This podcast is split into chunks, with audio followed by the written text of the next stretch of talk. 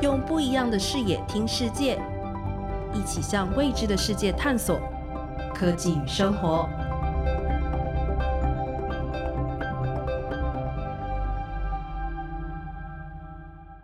各位听众，大家好，欢迎收听《科技与生活》单元，我是刘登凯，是美国太空总署加州理工学院所属喷射动力实验室系统工程部门助理经理，目前负责各项太空计划。今天在这里和大家介绍我工作地点 JPL 的一项新的项目，就是火星2020计划。这个计划需要在2020年送一部六轮小车子到火星。这个计划的名称。取得很有意思，就是用年份二零二零年当做计划的一部分，因此不可以延期，要在预定的时间之内发射，否则名称要修改。好，我们现在在这里给你介绍火星二零二零年的历史背景，它的任务的目的和所携带的仪器以及目前准备的情况如何。这个火星二零二零年计划是太空总署在一九九三年成立了火星探测计划的一部分。这个计划包括了已经送上去了四部的火星车，比如金声号、机会号和好奇号等，也包括了最近登陆的洞察号，了解火星内部的构造，还有许多在火星上空的人造卫星，对火星的环境及表面地形的了解，这些对我们火星六轮小车的任务的成功有着关键的决定性。对地形及环境不了解，可是任务失败的重要因素。火星二零二零计划在八年前，即在二零一二年十二月四日宣布，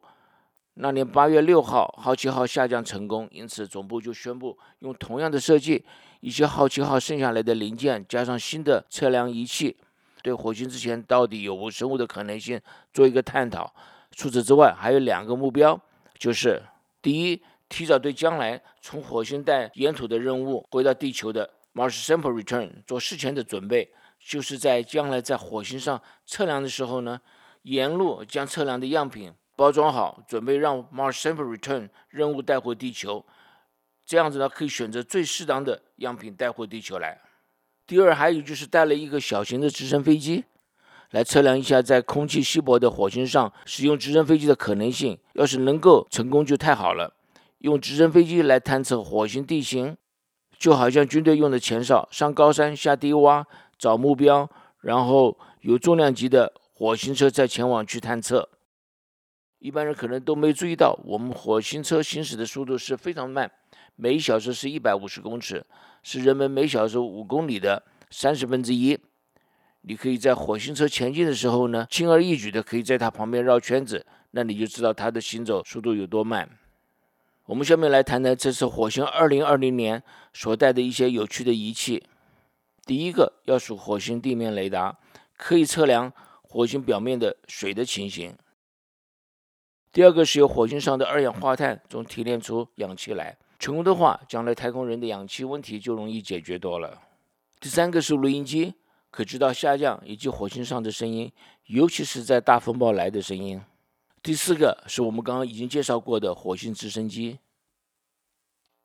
还有许多其他仪器，都是让我们了解火星的环境，看看火星上以前可有机会有生命。